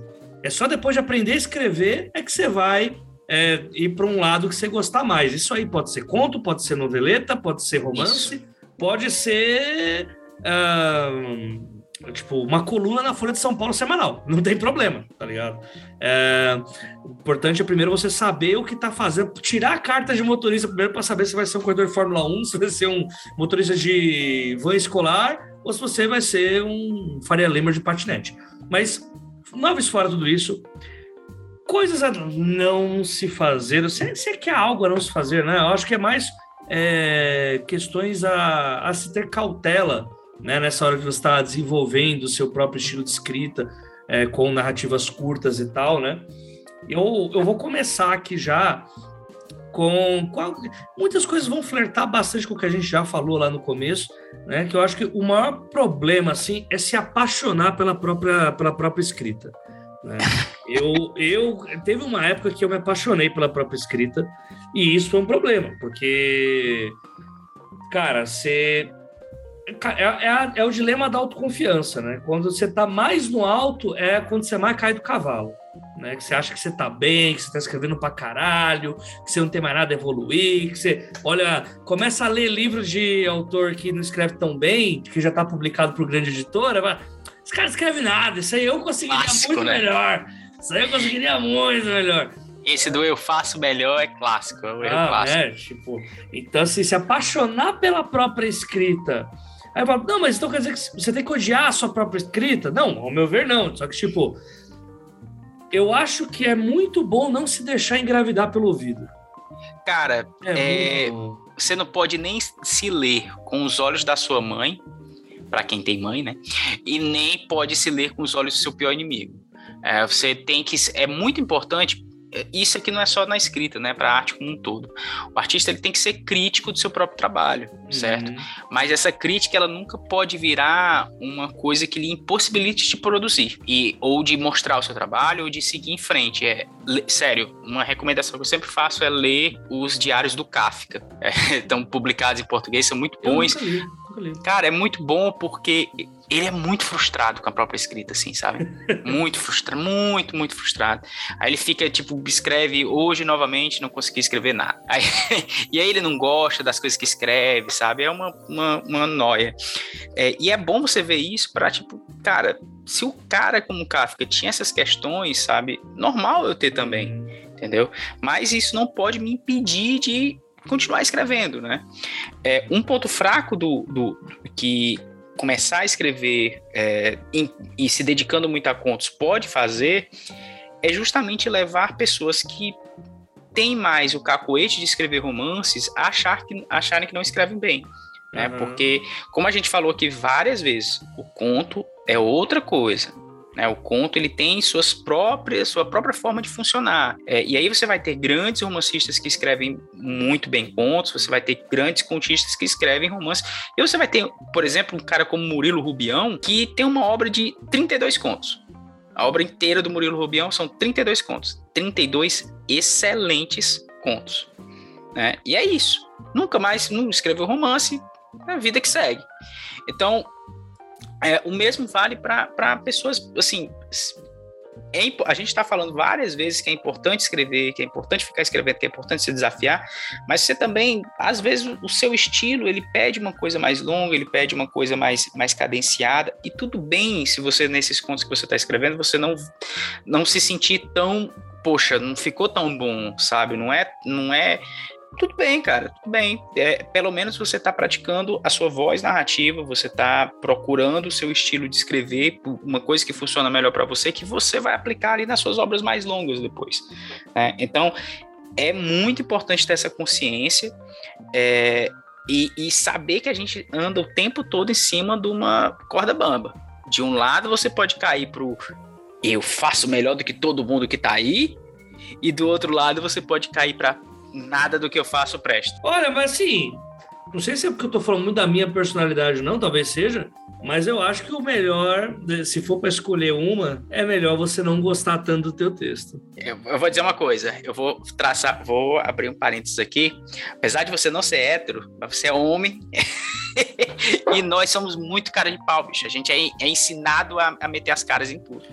Ah, e aí nem sempre a galera tem essa parada, entendeu? Eu vejo, olha, sério, eu vejo muita escritora espetacular sem a menor confiança na escrita. A menor uhum. confiança. Não consegue escrever nada. É incrível. Porque é ensinado a vida toda a não colocar para fora, entendeu? A gente não, tipo, sabe, claro, vai ter muito cara é. que vai ter a autoestima péssima, mas a gente sabe que É meu caso aqui, ó, é meu caso, tá? Só pra deixar claro. Tanto que essa semana, eu tava falando isso pra Ana lá no, no Ex a Questão, que essa semana que passou agora foi a primeira, foi a vez em que o meu número de rejeições passou o meu número de publicações, de aceitações. Porra. Pra você ver que assim, não, isso não é que é bom, não. É porque eu não submeto. Não, é, é isso mostra que. Eu é, não submetia. Exatamente. Eu, é, tipo, eu sempre falava, isso Gente, tá só, bom, tá só, fazer isso, só, só fazer um parênteses aqui. O ideal é que o seu número de rejeições seja muito maior do que o seu número de aprovações. Não, é, é e que não pareça que eu tô falando isso com motivo de orgulho para ninguém, não. Tipo, ter 50, 50 rejeições não é bom. Isso não é bom. Ou você é um gênio fora da curva que ninguém é. Não, ninguém é mesmo os, os fudidão, é, tipo, Stephen King com certeza tem mais rejeição do que aprovação, tá ligado? Com certeza. Eu acho que agora ele já passou. Pra...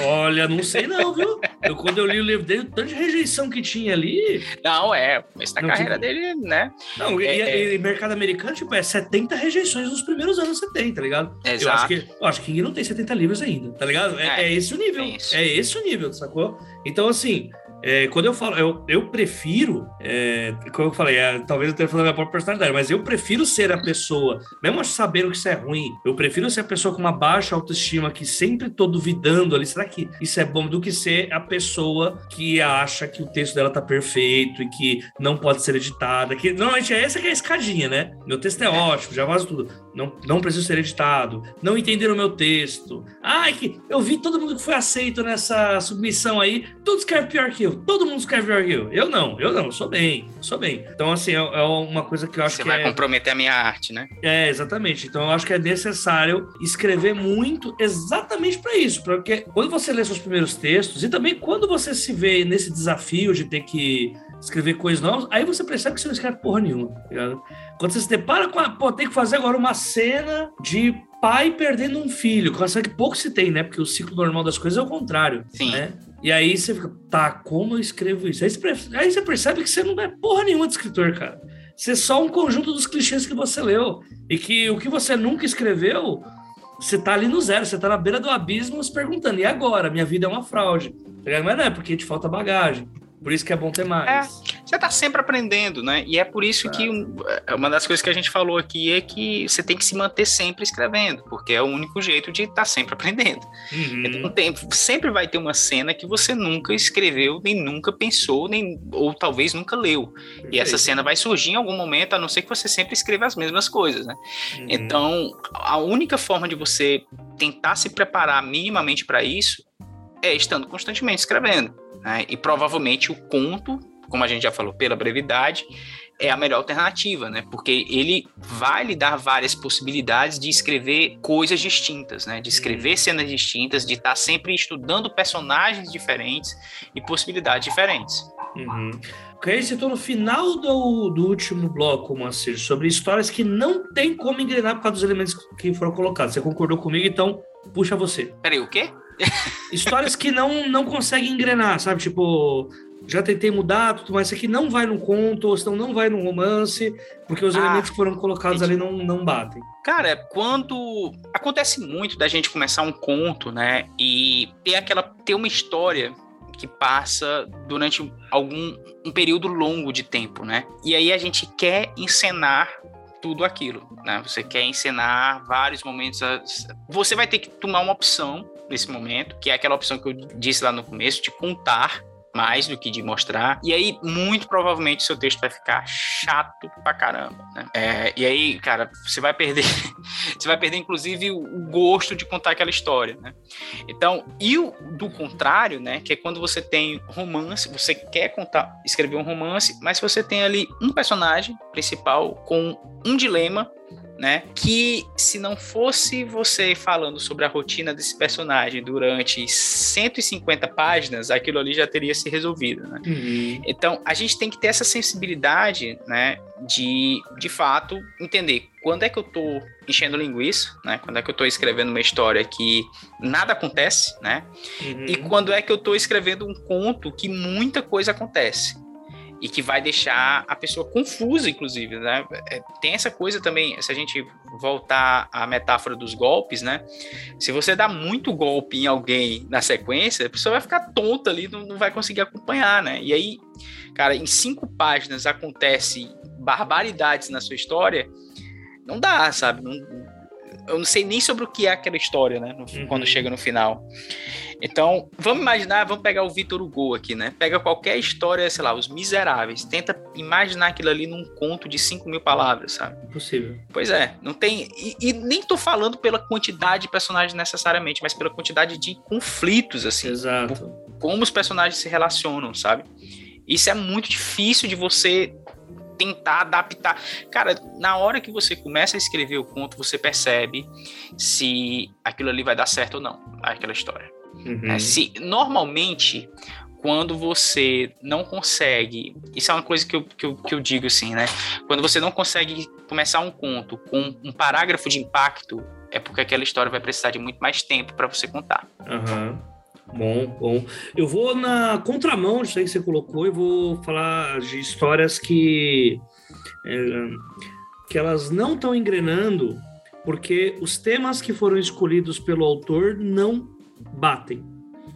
Eu gosto muito de trabalhar escrita com um tema que foi me ensinado lá quando eu comecei, que eu fiz um, uma mentoria de escrita, na época que mentoria era algo bom, né? Que o, a pessoa que me ensinou era um editor e tal, na época. Abraço, Felipe, ainda estiver me escutando, mas a ideia de amarração da história, amarrar os temas. Né?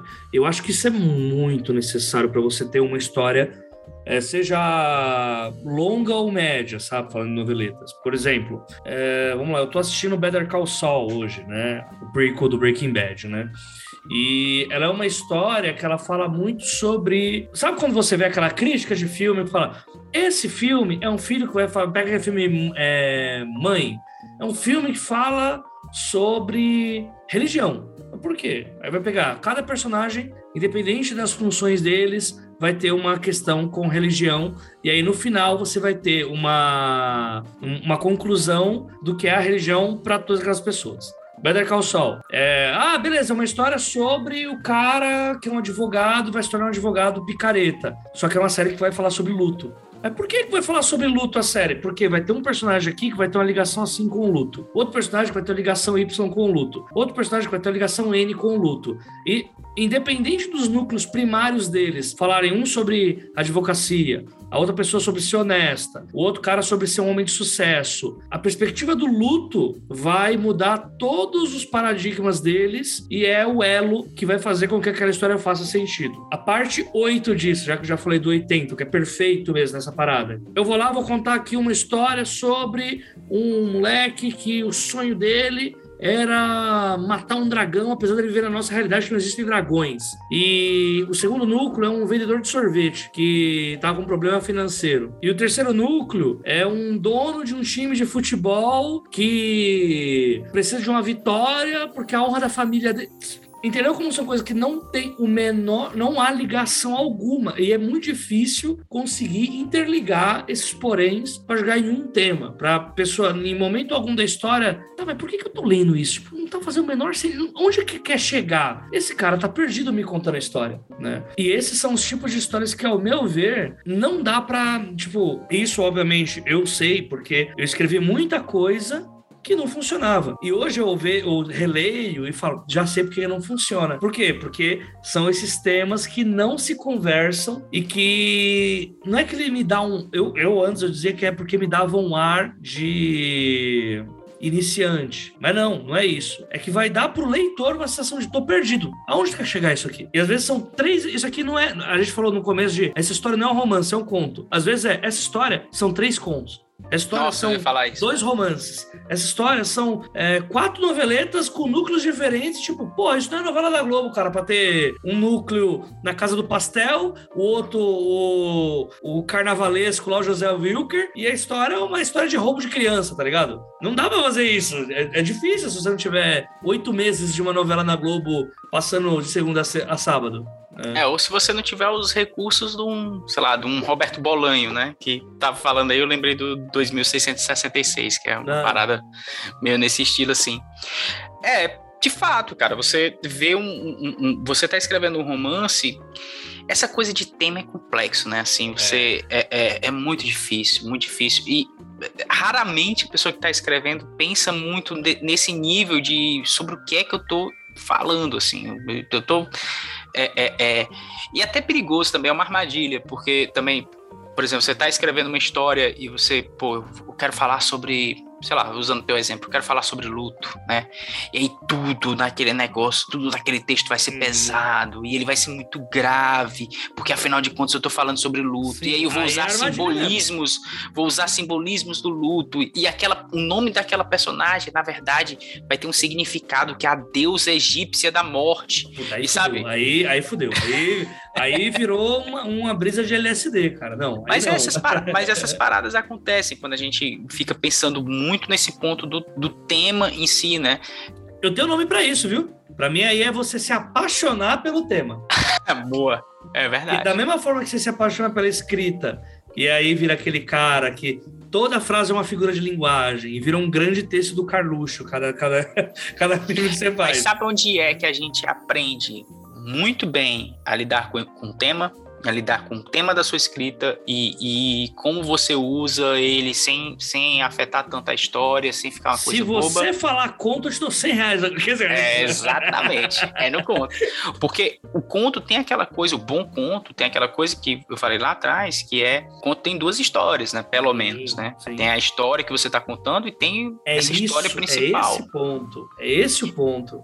Tipo, é. a história sobre luto, ela não vai ser a história que o luto é o principal né? Tipo, tem a, a Residência Rio, né? Aquela série da Netflix. Sim. É total uma história sobre luto. Sim. Mas ela é uma história de terror. Tá ligado? Tipo, você tá com medo, mas você tá entendendo. E o monstro tem a ver com o luto. E esse é o grande twist da parada. É a cara do gótico isso aí, né? Né? A cara é. do gótico. É. Gótico é sempre tristeza. Sempre tristeza. Mas, não, mas assim, nesse caso, né, até porque assim, é uma história sobre luto, né, da Residência Rio, só que ela, ela não se deixa ser pesada por ser uma história de luto, porque ela é uma história também sobre treta de família.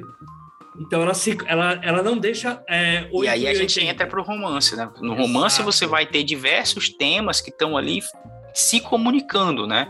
Não, você vai. Não necessariamente romance, você. Até a parada do conto você falou. É, você tá falando sobre uma coisa, só que não, você tá falando sobre é, outra na verdade, a questão é que o, o, romance ele normalmente tem mais de um tema, né? Você sim, tem um tema sim. principal, um tema central, mas você tem temas que orbitam esse tema central, uhum. né? Enquanto o conto ele normalmente, assim, normalmente, mas né, tem grandes exceções. Mas em geral, você vai ter um tema no teu uhum. conto. Você sim. vai ter um tema central naquele conto, aquela história vai falar sobre isso, né? E é por isso que assim é interessante você ter uma prática com, com, os contos, porque você foca mais nessa coisa da temática do que no, no, no romance. Como o romance tem essa uhum. coisa de ter vários temas que se comunicam, a coisa de do que eu do que é que eu estou falando quando eu estou falando, no romancista ela tende a ser um pouco mais etérea assim, né? Tende a ser, a ser mais uhum. escorregadia, a pessoa não percebe tanto. O contista, ele precisa ter isso muito claro quando está escrevendo. Uhum. E uma última coisa, até, né, se você tiver outras coisas para colocar, também fica à vontade. Mas a minha última coisa, assim, e aí nem colocando o conto realmente como treinamento, mas é algo que eu já falei lá no segundo bloco, que assim, você escrever mais histórias te dá esse arcabouço, né, essa cultura de escritor para você é, não se apaixonar pela ideia de essa é a minha história, é a história que eu estou pensando a vida inteira. Porque você está pensando em história o tempo inteiro, então começa a banalizar um pouco essa ideia da história que vai me deixar milionário, pipi, popopó. E por que, que eu estou falando isso? Porque para você escrever uma história longa, e eu, eu gosto muito desse termo, que, desse termo, dessa, dessa ideia, que é que o romance, ele, tipo, o conto é feito de uma ideia. O romance ele é feito de um monte de ideia. Uma ideia só não leva um romance do começo ao fim. Então, aí a gente cai até na ideia de, né, de romances que na verdade deveriam ser só um conto, né? Uhum. Mas Se você está no romance, quanto mais essa cultura de escritor, quanto mais fácil. Ah, nossa, eu não pensei nesse núcleo. Ah, tá, vou pensar agora, um minuto. Ah, já sei o que eu vou fazer aqui. Já tem um, toda uma história feita para aquele núcleo para não ficar aquela coisa maçante, sobre, tudo sobre o personagem principal. Então, nossa, porque ele é o herói, que ele é o fodão e que tudo vai ser sobre ele. E o meu roteiro precisa guiar ele até ele chegar nas últimas páginas, porque eu preciso que ele batalhe com o vilão, né? Então, eu acho que até nisso, assim, as histórias curtas elas ajudam você ter é, realmente repertório para poder é, conversar com o leitor de várias formas possíveis em vários tipos de temas. Nossa, eu concordo plenamente. Acho que a gente, a gente, já falou sobre isso aqui ao longo do, do episódio, né? Mas é a coisa justamente, bicho, de você, para você estar tá pronto, para você nunca vai estar tá pronto, né? Ninguém nunca vai estar tá pronto para lidar com todas as possibilidades que envolvem a escrita. Mas a forma mais rápida de você tentar se preparar para isso é escrevendo histórias curtas, né? O máximo de histórias possível. Porque você tá sempre ali com aquela sua grande ideia, aquela sua grande, aquele seu grande projeto, você vai estar tá sempre pensando em coisas que estão relacionadas àquele tema central, aquela ideia central, e você não vai ver o todo, né? O, e, e aí, um momento, em algum momento, você vai lidar com uma cena que você não nem imaginava que ia existir, e você não faz a menor ideia de como lidar com ela, né? Então, o melhor caminho é você ter essa experiência com contos, inclusive com leitura de contos né? Isso é uma coisa muito importante que eu vejo muita gente que escreve que não lê contos. Eu fico muito chocado, assim, a pessoa só lê romance. Eu, cara, é, inclusive a melhor literatura latino-americana hoje, que está sendo produzida hoje, está nos contos. Assim, pelo menos a de horror, né? É, puxando aqui para minha seara. É, é impressionante, assim. É, eu tá, até comentei Mas você que. quer tava... que o escritor leia também agora, você? É, um, é demais, né? Eu sempre digo que, que escritor, cara, escritor tem que ler é, romance, conto, crônica, poesia, bula de remédio, o que vier, entendeu? Então, quanto mais você lê, coisas, lê jornal, sabe? Aprender estilo com, sei lá, colunista de jornal, até esses colunistas filha da puta que, que, que mente e tal, você vê como é um mentiroso em ação, né? Essas coisas são importantes, cara né, são, são muito importantes para fundamentar a nossa escrita. Pois é, pois é. Você algum tema que você tem que colocar para o que não fazer nessa ideia toda aí do. Não se deixe também enganar, caso você goste muito de escrever contos, que você precisa necessariamente escrever um romance. Oh, Essa é a minha mensagem final. Puta! Essa é foda, hein? Essa é complicada, hein? Você pode muito bem ser um contista. Eu sei que é desafiador. A gente acabou de falar que a galera acha que romance é uma obra melhor, mas existem grandes contistas ao longo da história é, e da literatura. Então, eu, é que assim, é que é foda, né? Até eu não vou ser hipócrita aqui e vou, assim. É, não que vocês estejam sendo, mas assim, é que a gente tá. Se já é difícil ganhar dinheiro com escrita com romance, com conto, bicho. É, cara. O é, mercado é. não, não ajuda, né? Não incentiva isso, né? Não... Acho que a cultura de leitura do brasileiro hoje, né? Não atrapalha um pouco os contos, né? Eu vejo muito le... escritor que lê conto, gente que escreve que lê conto, e não tanto leitores, né? Leitor gosta de ler muito conto de gente já morreu, né? É, mas por outro lado, você se forçar também a fazer uma coisa que não é sua praia, não, não vai levar muito ah, longe. sim, não, assim. totalmente. Só que é... é necessário ter essa noção aí de que é uma coisa muito que rola com o pessoal da poesia, né? Vou te falar uma coisa, viu, AJ? Eu não sei se é o fato de eu ter trabalhado assim, mercado financeiro e tal, ter visto dinheiro de verdade em algum momento ah, da minha sim, vida. Nunca vai, né? Tipo, sabe, fazer esse tipo de escolha dentro da literatura, eu acho meio é, ilusão, assim, não, sabe? concordo, concordo, é, concordo. Tipo, escreva o que você se, se sente à vontade. É que nem fazer uma escolha por gênero também. Tipo, ah, o que é que o que é que tá bombando aqui? Eu vou escrever o que tá bombando, sabe? Não tem sentido, é necessário sabe? um desapego foda pra falar. Que é, o mesmo, é, o mesmo, é o esquema da poesia, cara. Mas, bicho, se a gente fosse, se a gente fosse falar isso, a gente ia estar tá escrevendo o quê? Ia estar tá escrevendo romance hot, que é o que vende do Brasil. É, pois é. Isso é verdade. Eu não sei escrever romance hot, entendeu? não sei, não. Então, é, eu não, não tô nem fazendo nenhum julgamento de valor aqui. Tô, até porque eu não leio, mas eu não sei fazer. Uai, Na verdade, eu, eu, acho que é nem hot, deveria estar escrevendo autoajuda, né? Que pois é o que é. mais vende no Brasil. É, eu tava falando só de ficção, inclusive. É, é, mas então... autoajuda é o quê? Boa. agora todo fandom de Augusto Cury agora tá deixando de seguir o do Trabalho. Nossa, é, tem que deixar, né? Tem que deixar ver. É, é isso, cara, é isso. Cabe um episódio só para isso, desapego a certas coisas da literatura, porque... Mas de fato, de fato, porque até vai com uma parada que eu coloquei no episódio, que no fim tem que ser divertido também, né? Tem. Eu sou muito idealista, assim, cara, nesse sentido. Eu sei que a gente tem que pensar do ponto de vista de carreira e tal, uhum. mas já é um negócio tão difícil, sabe, bicho? Aí, sei lá, se é de fazer uma coisa que eu não quero fazer, eu vou, sabe, ser engenheiro, pô, sabe? fazer outra merda, assim. Sempre gostei, assim, da. Assim, eu não me considero um bom contista, assim, eu, eu consigo criar histórias muito boas, assim, nessa estética de vapt-vupt, assim, tá acontecendo e vai. Só que eu tenho muitas histórias que eu vejo que só são romance. Mas que eu não acho, vejo nenhum problema e nessas mesmas histórias tem prequels com contos, saca? Tipo, pra mim não, não é problema algum, saca? Mas é uma solução que eu tive. Outras pessoas podem ter outras soluções para elas, né? Então, eh, e outros podem querer só estar em um local, né? Tal como quem escreve poesia pode não querer escrever ficção nunca. Né? É, bom, Mas, só o que tem. É, no fim, é um grande você não tem que nada. Ninguém tem que falar o que você tem que nada, né? Mas é importante você estar tá a par de todo, todo o mercado onde você está. É, é legal estar tá a par de. Fazer escolhas conscientes, né? Exato, evoluir Seu como ponto. escritor, evoluir a si mesmo como escritor, né? Para não para fazer bonito para os outros, mas até para você ser digno da tua história mesmo, né? Que é o que eu falo sempre tá pôr desse podcast aqui.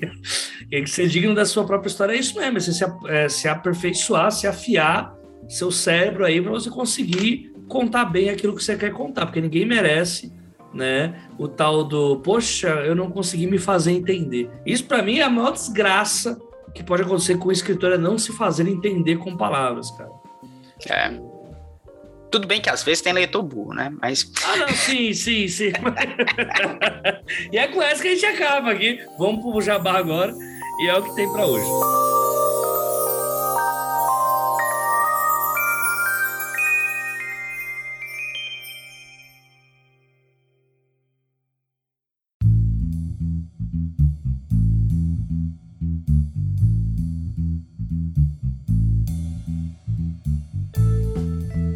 Moacir, primeiramente, quero deixar claro aqui para o ouvinte: Moacir venceu o prêmio aí de contista. É, é todo Ceará ou Fortaleza só, Moacir? O que? O conto? É. O prêmio? É, ou era Brasil todo? É, Brasil, Brasil. É isso, gente. Tá vendo aí, ó? tá vendo aí? Ainda que eu só falei Ceará ou só Fortaleza, só para ele poder falar, não, é Brasil todo. Só para eu queria ficar acanhado de falar. Então, assim, parabéns, você. Parabéns. Ah, obrigado, cara. Você está indo para a parte acadêmica agora, vai ensinar literatura para as pessoas. Olha aí, ó. Bancário arrependido indo ensinar literatura em escola, virando professor. Totalmente contra. Porque... Tentei quebrar o sistema por dentro, mas não deu certo, não, bicho. Não, não, porra, óbvio que não. Você descobriu que o sistema é um pouco maior do que o Unibank, né? Tá ligado? É, finado Unibanco. Finado Unibanco. Isso entrega idade, viu? Fala em é, Unibanco. Nem parece banco. É, mas enfim, Moacir, faz seu jabá aí pro pessoal, onde que o pessoal encontra tuas coisas, fala da escambanáutica, fala dos planos aí, projetos futuros. E você, ouvinte, abre o ouvido agora, abre as orelhas, que... Abre o ouvido não, porque machuca. Abre as orelhas aí, que Moacir vai mandar dicas para vocês, quiserem mandar contos, mandar coisas. Então, seguinte, pega agora papel e caneta. Não, só abre o Word só, vai. Só abre o Word, anota. Ou o bloco de anotações do seu smartphone. Bom, pessoal, vamos lá. É, eu sou, como eu falei, eu sou editor da Escamba Náutica, da revista Escamba Náutica, né? E, assim, digo que vocês procurem lá no nosso site escambal.org as edições da Escamba Náutica. a gente está no segundo ano, é uma revista que paga, né? E a gente abre editais anualmente. Então, a gente vai abrir um edital em outubro para receber contos, contos e noveletas, até noveletas de 15 mil palavras. É, então, já fiquem atentos aí, em outubro vai sair o edital é ficção fantástica decolonial. No nosso site a gente tem um manifesto falando um pouquinho mais a respeito e alguns links úteis também para vocês compreenderem. Tem também a Pulpa Newsletter, que aí é mais ficção curta, né? É até 1.500 palavras que a gente publica e também paga, né? E vai abrir edital agora em julho, daqui a pouco. Olha aí. Julho já abre. Pois é. E tem muitos outros projetos do Escambau que vão vir aí, revistas novas também que a gente vai lançar esse ano. E vocês podem fazer parte do coletivo, apoiar a gente, entrar num grupo secreto que tem desafios, né? Que enfim, tem um monte de coisa, tem as lives, etc.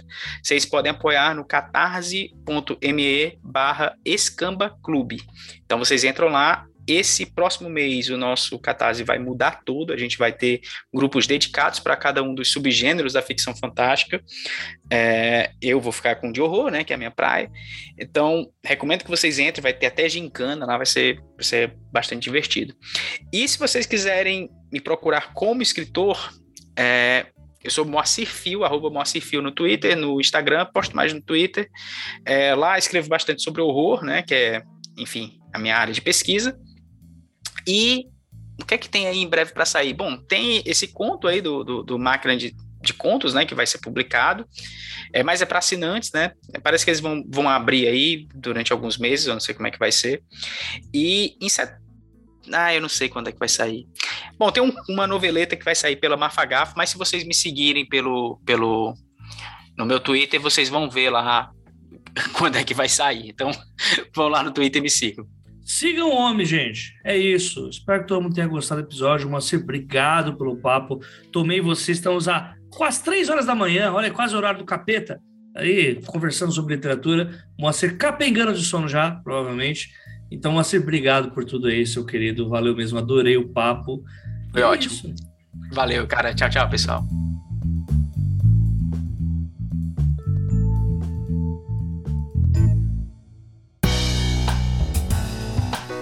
Este podcast acontece graças ao trabalho de várias pessoas. Identidade sonora, Lauro Cossilba e Yara Teles. Parte técnica, Luiz Beber. Gravação, pauta e edição final, Projota Oliveira, este que vos fala. Obrigado por acompanhar e até a próxima quinzena.